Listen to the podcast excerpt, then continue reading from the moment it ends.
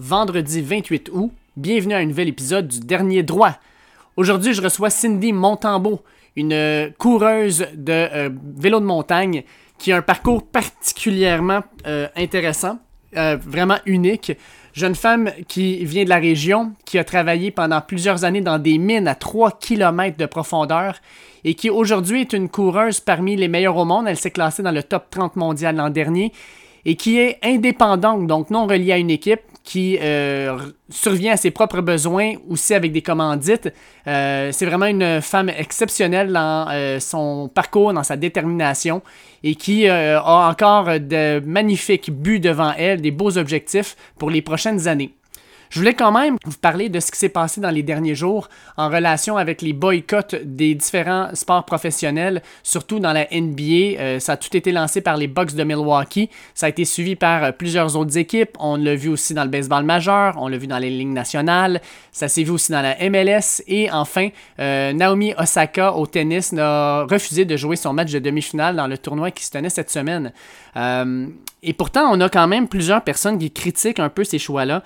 Et moi, je me demande des fois quel type d'athlète euh, on recherche.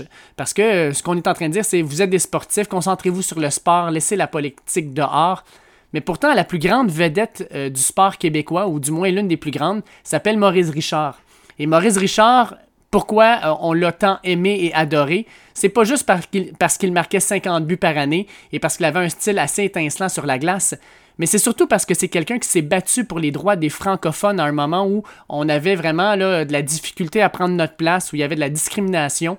Et Maurice Richard a montré à tout un peuple comment se tenir droit, comment faire valoir nos droits et comment foncer malgré l'adversité. Et quand je vois les joueurs de basketball actuellement faire la même chose pour le mouvement Black Lives Matter, ben ça me fait penser un peu à ça. Puis les critiques dans ce temps-là, je les, euh, je, les, je les renvoie parce que dans le fond, euh, des sportifs inspirants, des sportifs qui changent les choses, euh, qui utilisent leur plateforme unique pour pouvoir se faire entendre. Pour moi, c'est ça un idole, c'est ça un modèle. Et puis, euh, je lève mon chapeau aux joueurs de la NBA, aux joueurs dans les différents sports qui ont décidé de se faire entendre, qui ont décidé de faire des gestes pour faire changer les choses. Et j'espère sincèrement que les autorités les entendront et que des choses concrètes dans les prochaines semaines, prochains mois seront mises en place pour que le mouvement Black Lives Matter soit écouté et qu'enfin, ben, on puisse avoir une certaine égalité dans notre société. Sur ce, je vous fais écouter mon entrevue avec Cindy Montambeau, mais avant tout, on écoute Laurence Castera. Pourtant, si je me lève chaque matin, c'est qu'au fond, j'y ai cru et que j'y crois encore de recevoir Cindy Motambo, une euh, cycliste de euh, montagne qui a quand même une expérience assez particulière, une expérience de, moi j'appellerais ça une expérience de vie assez particulière. Euh, bonjour Cindy, comment vas-tu? Salut, ça va bien toi? Oui, ça va bien. On discutait juste avant de rentrer en onde que tu reviens d'une compétition au Mont-Saint-Anne, pas trop raqué ce matin? Non, non, en fait, je suis peut-être plus raqué du voyagement, de rester dans la voiture, mais, mais ça va bien. Les deux courses ça sont bien, ça sont bien euh, de ce côté-là. Génial. Euh, quand j'ai commencé à lire un peu sur ton profil euh, dans différentes plateformes, j'ai capoté sur ton histoire qui est assez, assez incroyable. tu viens de Val d'Or. tu as commencé par faire du basketball. tu as fait du basketball jusqu'à quel âge? Euh, en fait, euh, j'ai joué tout le long de mon secondaire. Je me suis fait recruter pour aller jouer au collège de Sainte-Foy. Je suis allée jouer là, mais je me suis blessée dans ma première année. Euh, j'ai eu des périostites, en fait, puis ça guérissait pas. Donc, je, suis, je suis revenue chez mes parents en Abitibi. Puis j'ai découvert par hasard comme ça le vélo de montagne. Puis j'ai commencé à faire du vélo de montagne. En fait, j'ai eu mon vélo le mardi, le mercredi, je faisais ma première ride avec le, club qui est accro vélo dans ce coin-là. Puis le dimanche, je faisais ma première course. OK, ça, a été assez précipité, là. Oui. Puis quand tu as décidé d'aller, dans le fond, à Sainte-Foy, euh, tu étais en pensionnat à ce moment-là?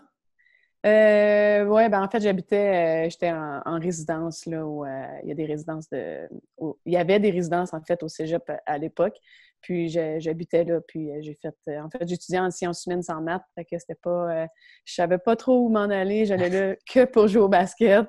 je pensais percer là-dedans, puis finalement, ça va être un peu différent, puis il n'y a rien qui arrive pour rien. Exact. Puis après ça, je lisais ça, puis je me disais, tu as eu comme travail, tu as travaillé dans les mines. Euh, puis pas comme gestionnaire, là, tu travaillais dans, les mines à 3 km de profondeur. Puis là, je me dis que c'est un, travail qui est extrêmement rude, qui est difficile euh, physiquement, en fait. Euh, tu as travaillé là pendant combien de temps? en fait, j'ai commencé, mon père travaillait là, fait que j'ai rentré comme, comme étudiante à l'âge de 17 ans. Euh, à, 17 ans, on ne pouvait pas descendre du terre parce que ça faut être majeur. Donc, j'avais des, des, des, euh, des petites jobines d'étudiants, peinturés, puis tous ces trucs-là. Puis l'année d'ensuite, quand je suis retournée, j'ai descendu sous terre. Puis euh, j'ai vraiment adoré l'ambiance, autant la job que je faisais, autant les gens. Puis à chaque été, je retournais pour, euh, pour, aller, pour aller retravailler. Puis quand j'ai fini mes études en, aéronautique, euh, je, m'ennuyais un peu comme de la gang, je m'ennuyais de la, job. Puis euh, j'ai été travailler à temps plein là, pour, pour la, mine. qui est toujours mon partenaire d'ailleurs, qui est toujours un commanditaire. Fait que, fait que j'ai travaillé là jusqu'à l'âge de 28 ans, en fait, où est-ce que j'ai décidé de, tomber euh, athlète à temps plein pour, euh, essayer de percer dans, le monde du cyclisme.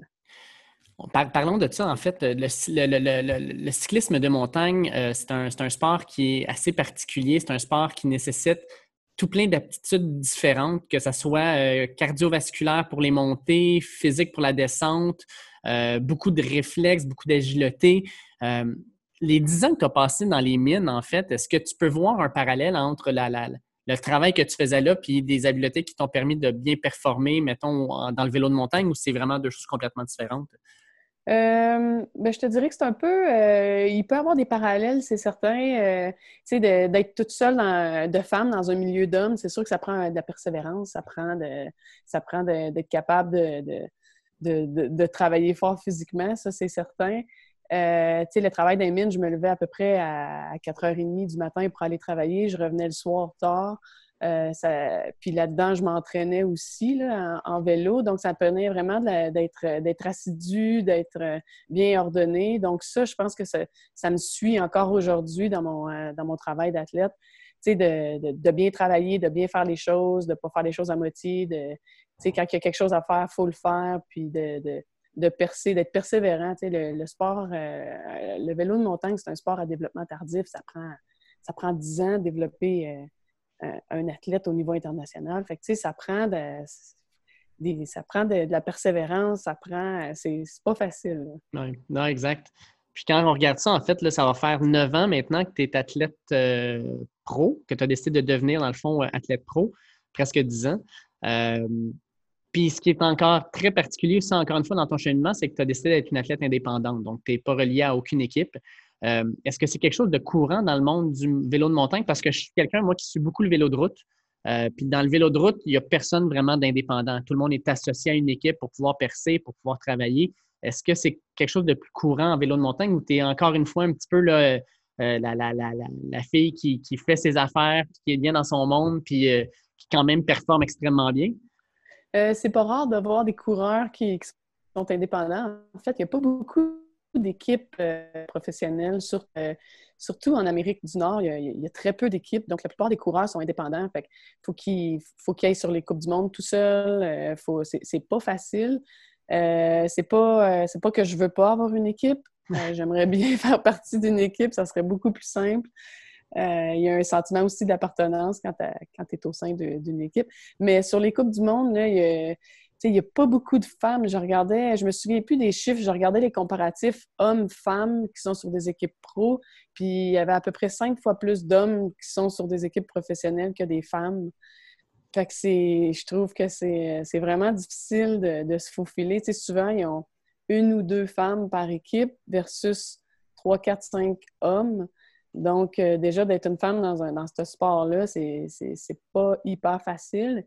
Puis, euh, puis en Amérique du Nord, ben c'est ça, il n'y a, que très peu d'équipes. Que c'est sûr qu'avoir plus d'équipes en Amérique, ça serait comme ça serait, ça serait pas mal plus facile.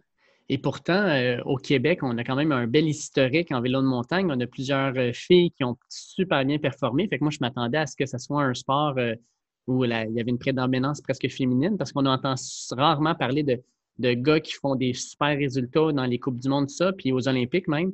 Puis au Québec, on a eu plusieurs jeunes femmes qui ont, qui ont percé. est-ce que, est que tu vois un engouement? Est-ce que tu vois présentement, justement, il y a un bassin de jeunes filles euh, qui, semblent vouloir euh, percer? Euh, oui, c'est sûr. Il y a des, la relève est là, c'est certain. J'en reviens de la Coupe Québec. Il y a plein de jeunes il y a plein de jeunes, il y a beaucoup de talent. les jeunes sont doués aussi pour. Euh, ils ont commencé comme beaucoup plus jeunes, fait qu'ils sont vraiment doués. Euh, de là à dire qu'il. Je ne sais pas pourquoi il n'y a pas de. Pourquoi il a pas d'équipe plus que ça. C'est, mm-hmm. Ça prend du budget, ça prend. Il y a moins de visibilité aussi en vélo de montagne qu'en vélo de route. Donc, c'est les, les, commanditaires, c'est un peu plus difficile d'aller chercher les commanditaires pour, euh, pour les équipes, pour bâtir une équipe. Là pour voyager. Euh, ça coûte cher, ça prend euh, deux, deux, vélos par coureur, ça prend euh, tous les billets d'avion, les, le mécano, les pièces. c'est vraiment dispendieux d'avoir de partir une équipe professionnelle. mais on a quand même aussi des très bons gars qui ont performé. On a les deux, les deux derniers Olympiens, en fait, viennent du Québec, Léon Bouchard et Raphaël Gagné. Mm-hmm. on est fort au Québec en vélo, en vélo de montagne. Oui, ben, tu parlais des coûts. Euh, j'avais vu que toi, une saison, une saison pour toi, c'est entre 80 et 100 000 c'est ça? Oui, dépendamment ce que, ce que je fais, dépendamment euh, de, mon choix de course, dépendamment si je vais faire, parce que durant l'hiver, c'est sûr que si je passe mon, hiver à, m'entraîner euh, ici au Québec, c'est un peu plus difficile parce qu'on manque de volume. On ne peut pas faire des, des 5-6 heures par jour sur Zwift. C'est un peu c'est un peu démotivant un peu. Mais, euh, mais tu sais, c'est ça. Fait il faut s'exiler durant l'hiver, il faut se trouver des camps, faut... Euh, les projets de course aussi, vu que j'ai pas d'équipe, ben je défrais tout vient de ma poche. Si euh, ben mon entraîneur, c'est mon coach aussi. C'est mon mari, je veux dire. Puis, fait que, tu sais, les, les, billets d'avion, c'est toujours en double. C'est toujours... fait que c'est dispendieux de, de, voyager comme, comme athlète indépendante comme ça. Ça, ça coûte quand même cher. Est-ce que, est que l'avenue, par exemple, du fat bike fait en sorte que vous pouvez vous entraîner un peu plus l'hiver au Québec ou c'est vraiment pas du tout la même game? Euh, pour être honnête, j'ai pas de fat bike. Je n'ai fait une fois. Euh, j'ai vraiment trippé. J'aime vraiment ça. Mais, euh, tu de faire, de dire qu'on fait 30 heures dehors en fat bike, je pense que c'est dur sur le système, c'est dur. Euh, les chances de tomber malade sont quand même élevées. Mm. Les, euh, juste on parle au, niveau des genoux, de, les garder au chaud, ben, c'est un peu plus difficile. Fait je pense que le risque de blessure puis le risque de tomber malade il est quand même élevé si on s'entraîne à, un haut niveau. Fait que juste faire du fat bike, je pense pas que c'est je pense pas que c'est la, solution. OK. Euh, tu parles de blessure dans ma tête à moi, le mountain bike est un sport relativement dangereux, même quand tu es experte, parce que ça nécessite justement, tu sais, euh, ta roue elle roule du mauvais côté, prend une mauvaise roche, peu importe, puis tu retrouves dans le bois. Euh, jusqu'à maintenant, dans ta carrière, est-ce que tu as été quelqu'un qui a été chanceuse par rapport à ça ou tu as vécu des, moments plus difficiles à cause de blessures? Est-ce qu'il y, a des choses qui ont été plus graves que d'autres? Euh, j'ai pas eu de chute comme telle qui m'a empêché de, qui m'a arrêté à long terme. J'ai des petites blessures, là, euh, les genoux, qui en fait, euh, euh, plus précisément comme des, blessures de cyclisme. Ça, je pense que ça arrive dans, tous les sports cyclistes. Mm-hmm. les, fessiers deviennent tête, puis ça, ça, vient tirer comme un peu sur la rotule. Tout, un peu comme des, des débalancements musculaires au niveau de, de, là, mais j'ai été quand même, quand même assez chanceuse. J'ai rien eu, puis je touche du On va toucher du bois, exact. On va du bois. Et puis, euh, au niveau physique, euh, surtout au niveau de la descente, est-ce que ça nécessite une préparation particulière du corps, par exemple, au niveau des étirements, au niveau de la flexibilité? Parce que j'ai l'impression que justement, à la vitesse à laquelle vous descendez, puis les impacts que des fois vous avez au niveau justement des genoux, du dos, euh, ça doit être extrêmement difficile. Fait comment, comment on peut se préparer adéquatement justement à vivre ça? Bien, moi, j'ai un préparateur, euh, un préparateur physique, en fait, qui est Yannick Morin de l'Ato, la Waterloo. Fait que lui, il s'occupe. C'est lui qui s'occupe de, voir où est-ce que j'ai des lacunes, euh, si. Euh, d'analyser mon sport, d'analyser les mouvements, puis de, savoir où est-ce qu'il faut que je gagne de la force, où est-ce qu'il faut que j'aille de la mobilité, puis où est-ce qu'il faut que je sois stable. Fait qu'il y a comme trois aspects à, à travailler. Puis, euh, dépendamment du temps de l'année, ben lui, il me dit quoi faire puis quand le faire. Puis, euh, mais moi, je suis quelqu'un aussi qui j'ai besoin de beaucoup d'étirements. Ça dépend, je pense que ça dépend de chaque personne, c'est quoi leur lacune, c'est comment que leur corps réagisse. Mais moi, je m'étire beaucoup, beaucoup de flexibilité puis beaucoup de, de foam roller. Ça, ça marche-tu, mettons, est-ce que tu étais un peu yoga, pilates ou... Euh? Euh, non, je ne suis pas trop yoga. Euh, je suis vraiment, j'ai ma routine d'étirement qui ressemble beaucoup à une session de yoga d'ailleurs, mais je ne m'assois jamais devant une vidéo de yoga pour faire des trucs de yoga. Je ne sais pas, ça, je trouve ça difficile en fait du yoga. je trouve que c'est dur. Fait qu'après une journée de après une journée des fois de 4 5 6 heures de vélo d'aller refaire une session qui, est comme difficile de yoga, je trouve que mentalement, je trouve ça dur. Je voulais aussi parler un peu euh, équipement parce que vélo de montagne, euh, ben là, ça doit faire quoi, presque 15 ans, presque 20 ans que tu fais du vélo de montagne? Euh, j'ai commencé à 20, 22, 21, 22 ans. Fait pas tout à fait, une quinzaine d'années, je te Une quinzaine d'années, OK. Euh, dans les 15 dernières années, là, euh, les vélos ont grandement changé. Les améliorations techniques et technologiques sur un vélo de montagne en tant qu'athlète, pour vous, ça amène quoi? Est-ce que ça facilite votre travail? Est-ce que ça protège mieux votre corps? Ou ça fait juste en sorte que vous pouvez aller plus rapidement, mais les risques restent les mêmes? Euh, ça ne nous protège pas plus, en fait. Euh, on a euh, les vélos nous permettent d'aller plus vite, de passer plus d'obstacles. si on parle du 26 pouces à l'époque, comparativement au 29 pouces, c'est sûr que c'est pas, pas la même game. on avait des, des, petits guidons vraiment serrés. Aujourd'hui, les guidons sont beaucoup plus larges, beaucoup plus stables. par contre, plus les vélos augmentent, plus les parcours augmentent. OK mais notre équipement de protection ne change pas. Donc, si je vais plus vite, je fais des plus gros jumps, je fais des plus grosses drops, puis que je tombe, ben l'impact l'impact grossit, mm-hmm. puis les blessures peuvent grossir. Fait qu'on a vu beaucoup plus de beaucoup plus de blessures dans les dernières années, je pense, des grosses blessures qu'il y a, mettons, 15, une quinzaine d'années. OK. Au niveau euh, de la compétition, tu as connu d'excellentes années. En 2018, j'avais regardé, as eu, dans les compétitions que tu as faites, tu as eu 6 top 5. Euh, tu as en 2019 terminé euh, dans le top 30 au monde, 29e au monde, ce qui est vraiment extraordinaire pour une athlète qui survient à ses propres besoins, en fait. par contre, j'ai regardé les compétitions, c'est drôle parce que les compétitions comme par exemple le Mont-Saint-Anne, qui est quand même probablement la course la plus connue au Québec, euh, tes résultats sont moins bons que, par exemple, quand tu vas dans l'Ouest? C'est juste parce que c'est le parcours qui, est plus difficile ou euh, euh, y a-t-il quelque chose avec le Mont-Saint-Anne qui, fait que ça, marche moins? je me pose la question à chaque année. Mais non, je ne sais pas qu'est-ce qu'il y a au Mont-Saint-Anne. c'est un parcours, je pense, qui, qui fit plus ou moins avec moi. tout ce qui est à pic, j'ai un peu plus de difficultés. Euh, puis tout ce qui manque un peu de fluidité, de flow dans le parcours, le Mont-Saint-Anne, le Mont-Saint-Anne, il pardonne pas. Mm-hmm. Une journée que tu files 2% moins en forme, bien, ça paraît, ça comme un 15-20% sur le résultat.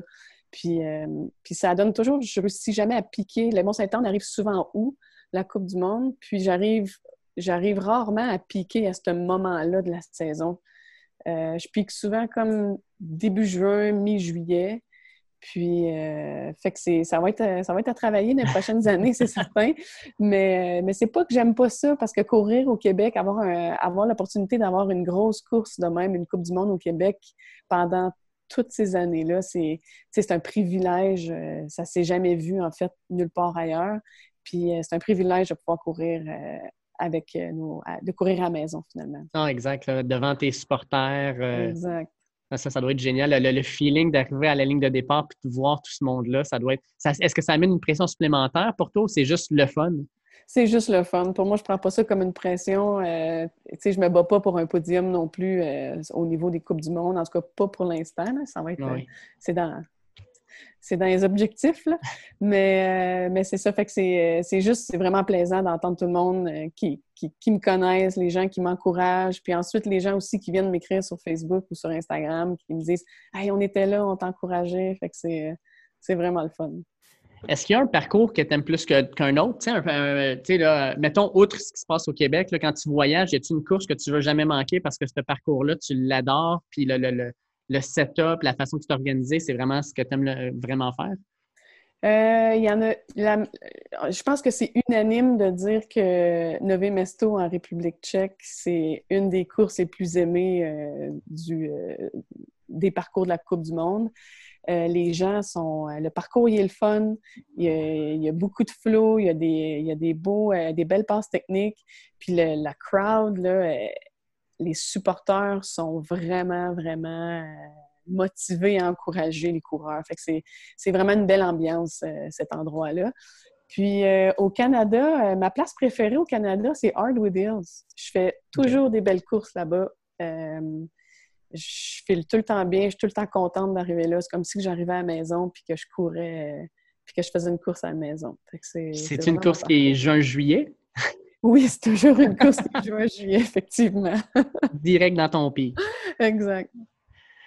Tu as 37 ans, si je ne me trompe pas. Oui.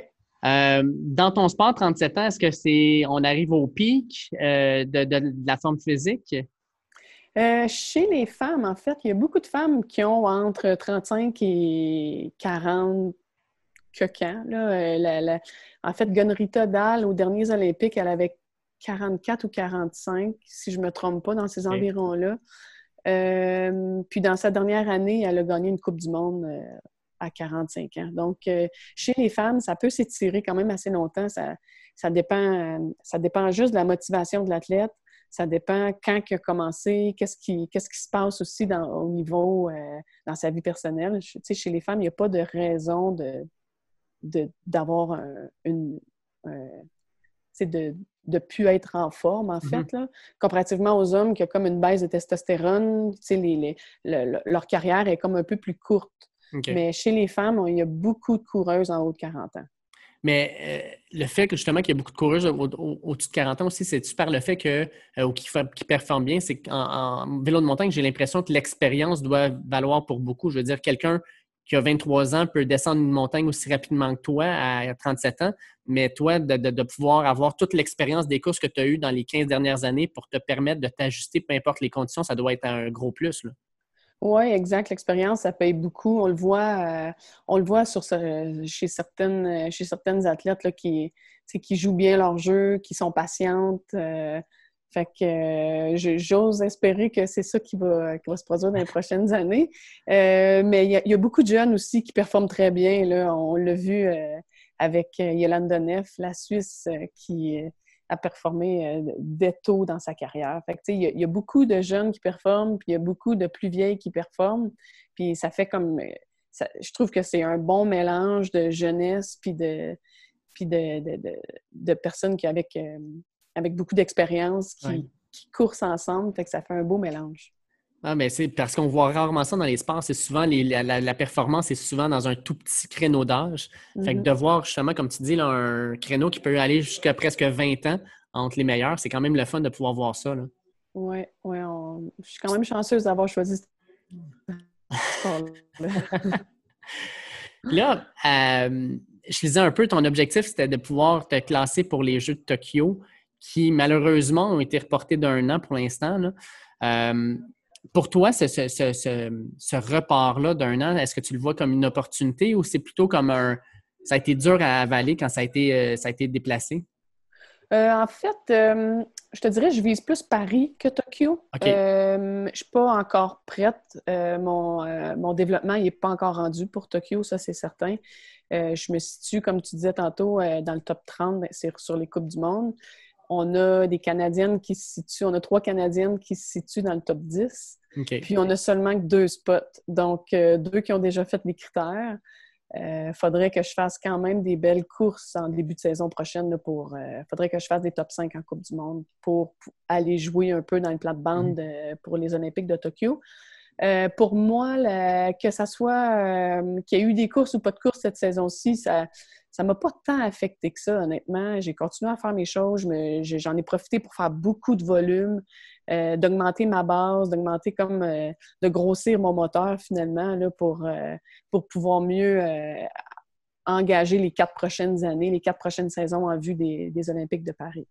Parce que dans le fond, cette pandémie-là, ce que ça a permis de faire à plusieurs athlètes quand je leur parle, c'est de revenir à la base qu'on a rarement le temps de travailler, c'est ça? Exact, c'est ça. Surtout d'être à la maison, de, profiter de la maison. On n'est jamais là durant, durant l'été, de, de, pouvoir en fait relâcher, de pouvoir dire OK, aujourd'hui, je me prends une coupe de vin pour souper. Euh, demain, je, je, il fait pas beau, bon, je vais couper l'entraînement court. Euh, aujourd'hui, il fait beau, je vais, je vais en faire plus.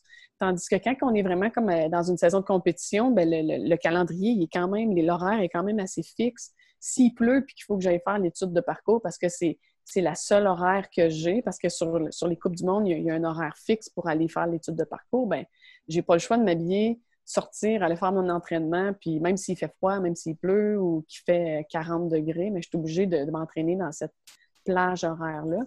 Tandis que cette année, on est quand même assez chanceux au niveau de au niveau de, du planning de la journée. Mhm. Puis là, tu te dis, bon, euh, tu es top 30 dans le monde, il y a trois Canadiennes dans le top 10. Euh, est-ce que tu vois un, gros écart, mettons, entre le top 30 et le top 10? Parce que, tu sais, on, mettons, on regarde le sport, mettons le tennis, là, on regardait les, les fédéraires, Djokovic, Nadal, qui sont dans le top 5 par rapport au top 30, il y a un écart énorme. Mais dans d'autres sports, entre le 30e et le 10e, des fois, c'est euh, un coup de chance, une bonne journée, peu importe, puis ça fait en sorte que, bang, euh, tu passes de 30e à 15e. Est-ce que tu vois qu'il y a un gros écart encore à combler ou c'est quelque chose qui est quand même euh, relativement possible dans les prochaines années? moi, je, suis certaine que c'est possible. je continue juste cet été ma, mes, sur papier, mes chiffres dans mes entraînements continuent d'augmenter, euh, ma forme continue d'augmenter aussi. Euh, est-ce que c'est pas un coup c'est pas un coup de chance j'aimerais ça que ça, passe directement du top 30 au top 15 mais euh, mais tu sais je vois la progression à chaque année je vois la progression. Puis je, je, sais son haut mes lacunes aussi. Je sais où ce que je perds mon temps dans les courses euh, fait que c'est là-dessus aussi qu'on travaille durant l'été, justement, qu'on n'a pas eu le temps de, faire, euh, qu'on n'a jamais le temps de travailler tout. Ben cet été, je n'ai profité pour travailler justement les choses que, je n'avais pas le temps de, normalement de, faire. OK. Je voulais juste terminer avec une dernière question par rapport à la préparation de course. Ça me. Ça m'a toujours un peu intrigué. Euh, les, parcours de vélo de montagne, est-ce que c'est toujours les mêmes parcours? Est-ce qu'ils ajustent? Puis, euh, quand tu arrives à une course, est-ce que tu as déjà eu un aperçu de ce que ça allait être le parcours pour pouvoir faire un peu de visualisation, de préparer, ou c'est vraiment une surprise? Tu arrives là-bas, tu fais un, deux ou trois test runs pour voir qu'est-ce que ça a de l'air, puis tu dis OK, ça a de l'air de ça, c'est comme ça il va falloir que je l'attaque demain. C'est quelque chose qui se fait vraiment à court terme ou tu as vraiment un plus grand temps de préparation? Il y a des courses qu'on connaît déjà, qu'on sait, qu'on connaît l'environnement. Ça se peut qu'il ait changé comme certaines directions du, du parcours, certaines trails. Euh, il y a des courses qu'on arrive puis qu'on n'a pas d'idée, donc c'est dur de se faire de faire un peu plus de visualisation de préparatoire avant d'arriver. Mais souvent, si la course est le samedi ou le dimanche, on arrive dans le coin du mardi, à peu près mardi, mercredi. Ça nous donne, euh, ça nous donne normalement deux, trois jours pour aller étudier le parcours à, raison de trois, quatre tours par jour. Donc, on a le temps d'étudier vraiment chaque ligne, chaque, euh, chaque endroit, les endroits qu'on va, on va attaquer, les endroits qui vont être plus stratégiques, les endroits qu'il faut pratiquer des choses un peu plus techniques, ou ce qu'on va boire, euh, ou ce qu'il faut faire attention. Fait qu'on a vraiment le temps de, tout analyser le, parcours pour, après ça, pouvoir faire une belle visualisation pour se préparer pour, la course. Est-ce que c'est déjà arrivé que tu fasses une course un peu à l'aveugle ou qu'il y a une compétition où, euh, peu importe les conditions qui arrivent, tu dois faire la course à l'aveugle, tu te lances d'en haut et tu ne sais pas qu'est-ce qui t'attend? Euh, en fait, euh, pas sur pas des courses importantes. Mm-hmm. Euh, on peut pas, on peut pas, on peut pas faire, vraiment faire ça. mais juste hier, par exemple, au, Mont-Sainte-Anne, ben, il y avait deux courses en fin de semaine, dont la première était le cross-country, puis l'autre, c'était un contre-la-montre. Donc, on part, on part à 30 secondes chaque, puis on fait un parcours. Puis celui-là, je l'ai fait à l'aveugle. C'était parce que je voulais pas je voulais maximiser ma récupération suite à ma course du samedi. Puis je me suis dit que j'allais faire ça à l'aveugle pour euh, la course du dimanche. Donc c'était c'était une surprise en fait, mais je fais, on fait pas ça dans des grosses courses, euh, des grosses courses importantes, on fait euh, fait pas ça. Merci énormément, Cindy, du temps que tu as pris pour l'entrevue. J'ai vraiment apprécié pouvoir parler un peu vélo de montagne. C'est pas quelque chose que je pratique normalement, mais que je suis quand même un peu. Puis de pouvoir parler avec une top 30 au monde, c'est pas tous les jours que ça, nous est donné. Ben, merci à toi de, m'avoir contacté. Euh, Espérons qu'on va avoir d'autres occasions de se parler euh, dans les prochains mois, prochaines années par rapport aux compétitions et autres événements qui auront lieu à ce moment-là. Parfait. Je vais attendre ton appel. Sans faute. Merci. merci. Salut. Un énorme merci à Cindy Montambeau pour cette entrevue. Je tiens à souligner, parce qu'on n'en a pas parlé pendant l'entrevue, mais euh, Cindy a obtenu deux podiums lors de la fin de semaine des championnats québécois euh, dans la catégorie élite femmes. Donc félicitations à elle pour ses belles performances. Comme elle le disait elle-même, ça termine sa saison de compétition pour l'année 2020 et on se concentre maintenant sur 2021. Je vous rappelle que le dernier droit est disponible sur toutes les plateformes d'écoute de podcasts, que ce soit Google Podcast, Apple Podcast, Spotify, Podcast Addict ou peu importe la plateforme que vous utilisez, vous n'avez qu'à chercher le dernier droit. Je vous invite aussi à nous suivre sur les réseaux sociaux, at Dernier Droit sur Facebook, Twitter ainsi qu'Instagram. C'est à ces endroits qu'on va publier les différentes nouvelles par rapport à nos euh, podcasts et aussi quelques nouvelles sportives par la même occasion. Je vous invite aussi à m'écouter à Choix FM Radio X à Québec, que ce soit euh, sur la radio ou via Internet sur le site de Radio X. Mes heures et mes journées euh, d'apparition euh, diffèrent, donc je vous invite à suivre les réseaux sociaux justement pour pouvoir avoir les moments où je vais passer en direct. Sur ce, je vous souhaite de passer une excellente fin de semaine et on se reparle la semaine prochaine. Ciao! Pourtant, si je me lève chaque matin, c'est qu'au fond j'y ai cru et que j'y crois encore.